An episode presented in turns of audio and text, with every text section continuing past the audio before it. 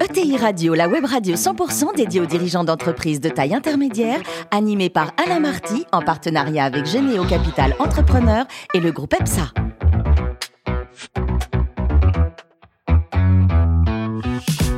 Bonjour à toutes et à tous, bienvenue à bord de ETI Radio. Vous êtes plus de 43 000 dirigeants d'entreprises abonnés à nos podcasts. On vous remercie d'être toujours plus nombreux à nous écouter. Chaque semaine, vous pouvez bien sûr réagir sur les réseaux sociaux. À mes côtés, pour co-animer cette émission, Amélie Ducrot, associée du groupe EPSA. Bonjour Amélie. Bonjour. Ainsi que François Picard, directeur associé de Généo Capital Entrepreneur. Bonjour François. Bonjour. Aujourd'hui, on a le grand bonheur, le plaisir de recevoir Yves Belgo, qui est directeur général d'Excel Industrie. Bonjour Yves.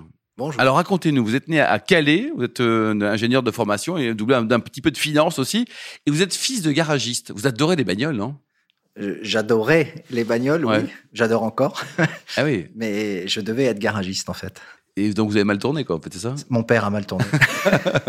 Alors racontez-nous donc au niveau de, de votre premier job, vous étiez quand même dans les voitures, dans une filiale Ouais. de Peugeot et, et Renault. Et alors à 24 ans, vous aviez un atelier de 400 personnes. Mais comment on fait pour ça alors? Bah, écoutez, euh, on, on se teste. Mm. Euh, C'était une, une usine de 5000 personnes. Donc, euh, Basé où forcément dans le Pas-de-Calais, à côté de Lens. Euh, et donc, des grands ateliers, forcément. Et, et on était tous jeunes ingénieurs. On était une dizaine à rentrer en même temps dans la société. Et pendant neuf mois, on nous a testés, ouvriers, techniciens, Ouais. contremaîtres. Et puis au neuvième mois, ils ont décidé de placer les uns les autres dans différents ateliers, plus ou moins grands, Ouais. plus ou moins techniques. Et je me suis retrouvé, moi, dans le grand atelier euh, de 400 personnes. Est-ce que le papa était fier? La réponse est forcément oui. Hein Oui, bien sûr. bien sûr. alors Yves, ensuite, autre aventure, Ron Poulin, c'était aussi une belle histoire? Alors Ron Poulenc qui existait à l'époque, Oui. hein, euh, c'est terminé Ron Poulenc et, et- et faisait donc de, de la fibre euh, synthétique euh, nylon, polyamide. Euh, on faisait des fils pour les bas et collants. Et, et- et là, je suis rentré dans un monde en pleine restructuration où j'ai appris le métier de restructurateur en fait, puisque Mhm. sept ans, sept plans sociaux, Ça fait euh, beaucoup. ça quoi. fait. Mais bon, ça sert pour la suite. On apprend. Yves, alors, vous avez aussi travaillé dans, dans le sucre de betterave en Picardie. C'était, c'était pas la suite des tontons flingueurs. Hein. C'était. Non, non, non, pas du tout. Euh, par contre, euh, là, 26 ans, grande, grande expérience euh, où j'ai tout appris euh, à côté d'un maître qui s'appelait Philippe Duval. Euh, en 26 ans, j'ai pas pris une heure de formation externe, euh, tout en interne, avec ce monsieur qui était un, un grand, euh, un, un grand euh, patron d'industrie. Mm. Euh, et où j'ai vécu des, ex- des aventures extraordinaires, hein, puisque C'est quoi votre Petite- meilleur et votre pire souvenir alors? Petite société coopérative hein, qui faisait 300 millions de chiffre d'affaires, euh, qui rachète Béguincé en 2001, euh, plus d'un milliard de chiffre d'affaires euh, qui arrive comme ça dans le groupe. Euh, C'était euh, absolument énorme. Et, et- et donc moi j'étais le directeur agricole à cette époque. Euh, il a fallu organiser euh, euh, les choses avec beaucoup plus de monde, beaucoup plus d'usines que qu'on en avait euh, jusqu'alors. Et le souvenir le plus compliqué a été en, en, en 2000 et 2001 euh, la pénurie de transport. Eh oui. Il faut savoir que on transporte des betteraves sucrières, c'est de l'eau en fait. Hein. Dans une usine, il rentre 1000 camions par jour. Euh, et donc, quand on n'a pas les camions qu'il faut pour assurer, euh, C'est embêtant. C'est embêtant. Ouais. Voilà. Et alors, euh, le système coopératif, quel regard vous portez sur cette, cette façon de penser et de travailler? Alors, système coopératif, très intéressant forcément, puisque on essaie de valoriser la matière première agricole des adhérents coopérateurs. Euh, la petite limite euh, du système, euh, parce que toutes les coopératives ont largement grandi hein, au cours des 20 dernières années. Euh, on a des coopératives qui ont 5 milliards de chiffre d'affaires aujourd'hui, hein, donc Oui. euh, c'est énorme. Euh, la difficulté pour moi, euh, c'est que dans la gouvernance, hein, on a euh, 100% d'agriculteurs. Donc 100% de potentiel président? Exactement. Et en plus, 100% de présidents qui gèrent chacun dans leur ferme au maximum 500 000 euros de chiffre d'affaires. Et Mm. quand il faut euh, gouverner une entreprise de 5 milliards, je dis que de temps en temps, sport, quoi, on hein. peut avoir besoin d'aide. Mm, mm. Alors, vous avez rejoint Excel Industrie en, en 2019. Un mot sur l'historique de cette belle ETI qui réalise autour de 900 millions d'euros de chiffre d'affaires pour 4000 collaborateurs? Effectivement, donc euh, entreprise familiale fondée par Patrick Ballu, euh, dont il est toujours le président non exécutif. Alors, on le salue, Patrick. voilà, euh, qui euh, s'est développé euh, autour de euh, du machinisme agricole, en particulier la pulvérisation agricole viticole, et qui euh, par euh, par volonté, euh, s'est diversifié euh, dans d'autres métiers comme la pulvérisation industrielle pour les, les peintures, euh, puis euh, l'arrosage de jardins, les tuyaux, puis récemment les bateaux, parce qu'il a toujours eu la volonté de diversifier l'entreprise pour limiter les risques, Oui. en fait. Et, et en même temps, il a fait une diversification géographique absolument réussie, qui va donc toute l'Europe, plus les États-Unis, l'Australie. Combien de pays au total Oui, Je beaucoup de pays. quoi. Exactement, mais beaucoup, Ouais. beaucoup de pays. oui. Un business important à l'international. François? Oui, alors vous le disiez, euh, une entreprise familiale, je crois même que vous avez fêté vos 70 ans. Oui, Alors d'octobre. justement, quand on n'est pas de la famille et qu'il y a déjà 70 ans d'histoire, comment on fait pour arriver et prendre un peu euh, les commandes au- auprès des On fondateurs se fait tout Alors- petit petit ou on s'exprime quand même? Non, parce que moi, je suis arrivé à un moment où ils avaient besoin de moi. Ça, ça- ça aide. En, en fait, euh, Patrick Balu avait placé son fils aîné à la direction générale il y a une dizaine d'années. Et puis, bah, vous savez comment ça se passe. Au bout d'un moment, euh, les, les- les visions stratégiques, elles peuvent un peu euh, diverger. Diverger. Et du coup, euh, le fils aîné a, a voulu quitter la société et il n'avait pas forcément préparé euh, la suite. Et, donc, moi, j'étais euh, disponible à ce moment-là. euh, avec une sensibilité agricole qui allait bien à, Patrick Balu et une expérience qui pouvait faire l'affaire. Et, du coup, je suis arrivé au poste de directeur général, où là, il faut effectivement euh, y aller avec des pincettes, euh, parce que il faut euh, prendre la température, euh, il faut voir comment le président réagit, surtout un président qui a été PDG pendant euh, plus de 30 ans. Mmh.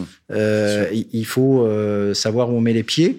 Et puis une fois qu'on a acquis la confiance, une fois qu'on est transparent, je crois que c'est un mot qui est très important pour moi, la transparence. On fonctionne en pleine transparence avec Patrick Balu et jusqu'à présent, ça fait trois ans. Transparence, donc confiance. Quoi. Absolument. François? Et alors, une entreprise euh, de taille intermédiaire familiale, ça c'est assez fréquent, mais une entreprise de taille intermédiaire cotée, ça l'est moins. Je crois que vous êtes coté sur Euronext. Alors, vous n'étiez pas présent à l'époque où l'entreprise s'est cotée sur le marché, mais est-ce que vous sauriez nous expliquer les raisons de cette cotation à l'époque et qu'est-ce que ça vous apporte aujourd'hui? Est-ce que vous trouvez que c'est un, une voie de développement intéressante pour les autres entreprises de votre taille? Alors, euh, plusieurs choses. D'abord, euh, l'entrée en bourse 1996, au moment euh, Oui. où Patrick Balu franchissait un pas dans la diversification avec le rachat de Kremlin, et, et- et donc besoin à ce moment-là de, de, De cash. de cash. Euh, plus, euh, il souhaitait à ce moment-là gérer sa succession patrimoniale. Hein, et En 96. Ouais, ouais, il est très avant-gardiste. Hein. Et il a voulu organiser les choses et faire en sorte qu'il puisse faire des donations, partage à ses enfants dès 96. Donc, il avait besoin d'un peu de fonds pour ça. Et, et, et voilà.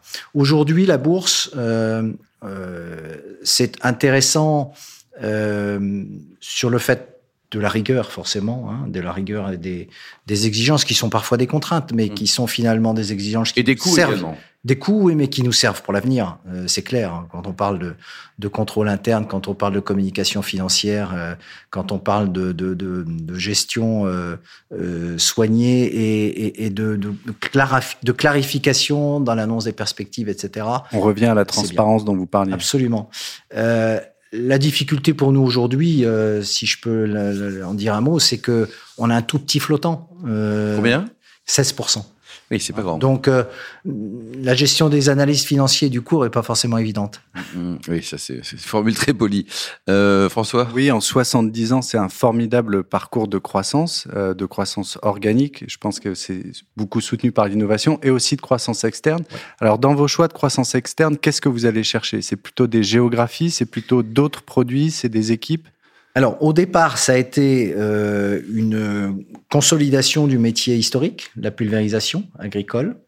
Euh, petit à petit, euh, diversification dans des nouveaux métiers, la pulvérisation industrielle, euh, les tuyaux d'arrosage, euh, les bateaux. Mais les clients finaux, Yves, qui sont-ils alors? Alors, les clients finaux, à l'exception du jardin où on vend chez Leroy Merlin euh, des tuyaux d'arrosage, sinon, on vend des produits premium. Il faut savoir qu'un matériel qui sort de chez nous, une machine qui sort de chez nous, elle vaut entre 100 000 et 600 000 euros pièce. Hum, Ça fait un peu Donc, d'argent. euh, on est dans le premium, on est dans l'innovation, on est dans la haute technologie, hein, et, et, et du coup, on s'adresse à des clients qui euh, euh, n'achètent pas ça comme un Comme un tuyau chez. comme un tuyau chez voilà. Leroy Merlin. Voilà, donc euh, beaucoup d'innovation, hein, euh, beaucoup de, de respect du client. clients. Euh, ils sont pas nombreux, hein, ceux qui achètent des machines à Vous avez combien de clients en France potentiels ou exact en France ou dans le monde, dans les 27 pays dans lesquels vous êtes euh, on, on, vend euh, en France, on, en France, on doit vendre à peu près 2000 machines par an. D'accord. Euh, dans le monde, on doit en vendre 4000. Ouais. Hein, donc ça fait ça fait un peu de monde quand même.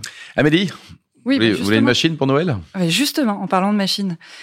Euh, je disais que votre métier, c'est d'imaginer la machine de demain. On parlait d'innovation. Euh, vous achetez des composants, vous les assemblez dans les 23 usines, je crois que vous avez. Mmh. Euh, avec le contexte actuel, la chaîne logistique, les contraintes qu'on connaît, euh, pourriez nous parler un peu de ce que vous avez mis en place pour euh, contourner tous ces problèmes? Alors, euh, la, la, la, pénurie qui est arrivée post-Covid, elle nous touche de plein fouet, forcément. Euh, pas facile à résorber dans des métiers où on est en, en petite, voire micro-série. Oui. Hein, il y a quasiment pas de deux matériels qui suivent identiques sur une chaîne. Euh, ce qui veut dire qu'on n'a pas beaucoup de fournisseurs alternatifs. Mmh. Hein.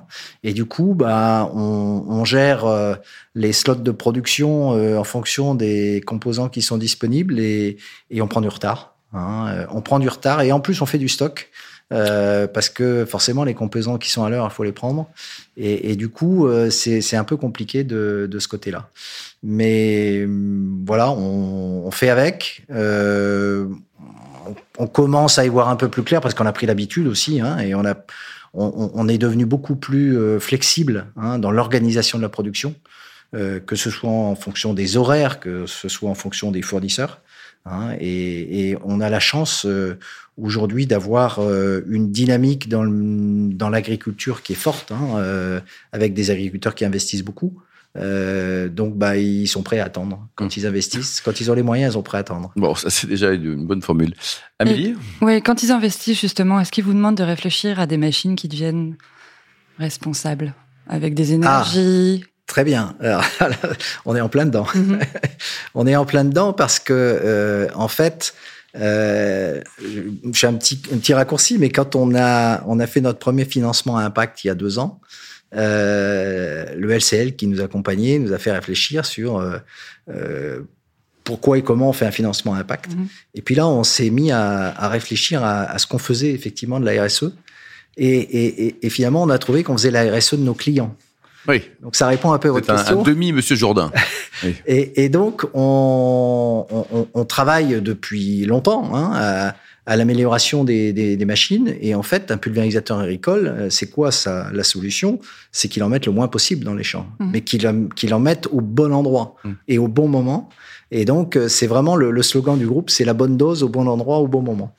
Et, et, et, avec ça, on a développé depuis trois ans maintenant une, un centre de recherche hein, euh, qui s'appelle Exact Robotics, euh, qui a travaillé sur deux projets euh, très importants. Le premier, c'est la pulvérisation de précision avec des caméras, de l'intelligence artificielle pour reconnaître les mauvaises herbes et pulvériser sur les mauvaises herbes. Et ça marche, il se trompe pas? Non, non, ça marche, ça marche. Et le deuxième, c'est le, le, le, robot enjambeur. Euh, pour faire face à la pénurie de, de main-d'œuvre dans les vignes, euh, on a inventé le, le robot enjambeur euh, qui fonctionne aujourd'hui. Génial. Voilà, les vignerons vous embrassent. Amélie? Oui, Est-ce que vous auriez un vœu pour cette nouvelle année? Eh bien, d'avoir les composants pour fabriquer notre carnet de commandes. Remplir les commandes. Yves, euh, quel regard vous portez sur le dynamisme des ETI en France? Alors, je pense qu'il y a beaucoup, je sais pas combien, mais il y a beaucoup d'ETI en France. 5500. Euh, les ETI sont à la croisée des chemins, pour moi euh, avec euh, en particulier les baby boomers et, et, mmh. et la, la, transmission qui va devenir euh, très très importante dans les années qui viennent. C'est déjà un peu le cas, hein, mais ça va devenir de plus en plus important. Et moi, j'aurais tendance à dire, euh, messieurs les, les, les, fondateurs de ces belles ETI, euh, pensez à la suite. À la transmission. Hein. À la transmission, à la succession. pensez à la séparation des rôles. Euh, ce qu'a fait mon président hein, entre Absolument. un président non exécutif et un directeur général exécutif, ça c'est pour moi la bonne solution.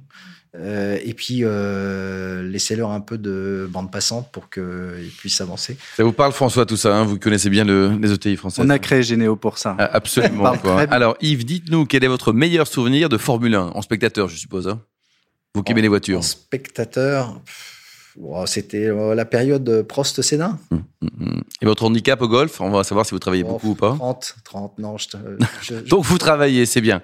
Et alors vous adorez aussi euh, cuisiner, Yves, le top 3 de vos recettes au, au Brasero ou alors le top 1 Alors, le top 1, je vous l'ai donné tout à l'heure, c'est la paella royale. Paella royal. Ah, Donc le royal, c'est pas les gambas, ça c'est pour Non, le, non, le c'est- bas peuple. Hein. C'est une demi-journée de boulot. hein. Voilà. Et donc c'est avec du homard, quoi. Voilà. Et le deuxième? Le deuxième, euh, on pourrait dire euh, les calamars. Ah ben très bien ça. Et côté liquide pour les accompagner, vous êtes plus bière ou vous êtes vin? Bah écoutez, je suis nordiste, donc euh, je suis très bière et, et on fait de très très bonnes bières maintenant dans le nord de la France avec les microbrasseries, euh, puis les grandes brasseries aussi. Euh, et puis le vin, bah écoutez, avec ce que je fais au Brasero, le vin blanc va plutôt bien. Merci beaucoup Yves. Merci également à vous Amélie et François, fans de ce numéro de ETI Radio. Retrouvez tous nos podcasts sur notre site et suivez notre actualité sur nos comptes Twitter et LinkedIn. On se donne rendez-vous mardi, mardi prochain, 14h précise, pour une nouvelle émission. L'invité de la semaine de ETI Radio, une production B2B Radio.tv en partenariat avec Généo Capital Entrepreneur et le groupe EPSA.